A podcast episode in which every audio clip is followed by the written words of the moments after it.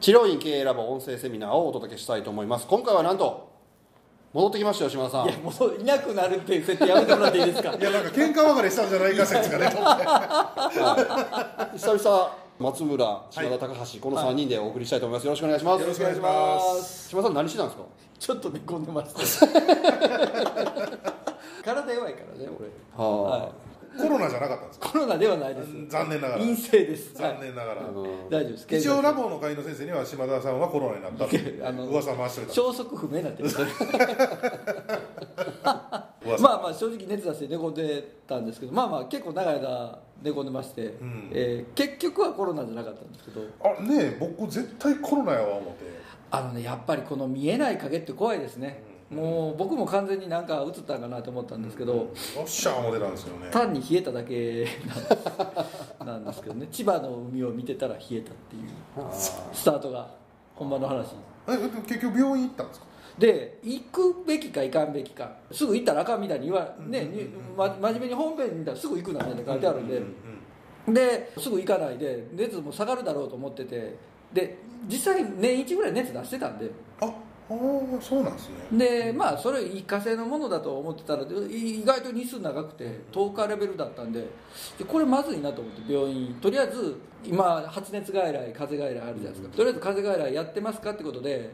病院連絡させてもらったら専用の入り口から入ってなんか物々しい感じで入れてもらうというところで。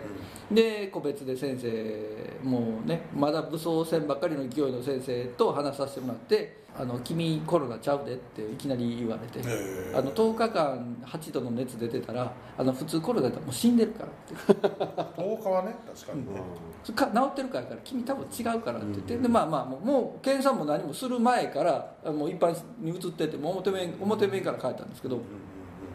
でそこであの抗生物質飲み薬いただいて、えーそれで次の日からすぐ治りましたウイルスじゃなくて菌やったんや菌か細菌かわからへんけでどそれまでもあの熱出てるんですけどやっぱ解熱剤もやっぱネットで調べちゃうんで、コロナの時人はこっち飲んだ方がいいよと、なんか筋肉をし沈静化させるやつは飲まない方がいいよみたいなんでやっぱり選んじゃうわけですね、全然効かないですよ、あ熱全く下がらないみたいなへえ汗と髪の辺でもダメだったんですかまあカタカナ分かりませんけどそれもう言われた名前なあルルうルんうんうんとかとかでも全然下がらなくてで1回下がる日があったから効くかなと思ったら次の日効かないみたいな感じなんですよ効いたり効かないだったんでだか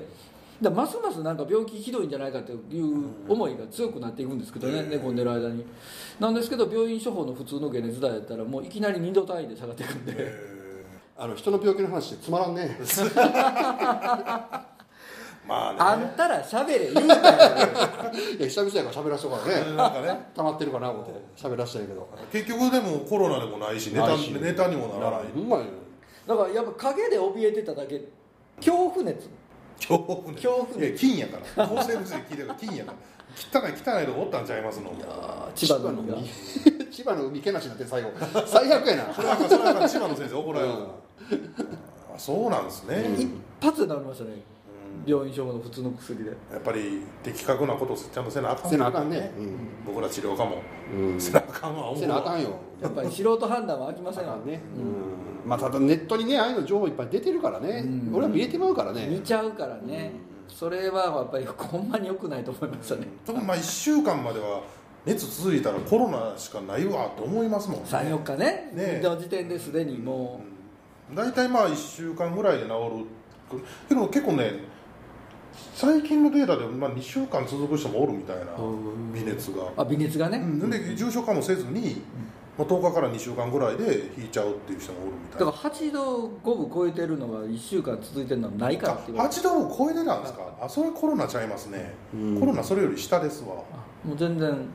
普通に高熱でコロナの人はこれ飲まない方がいいよっていうやつがよく聞きましたまあよかった ですね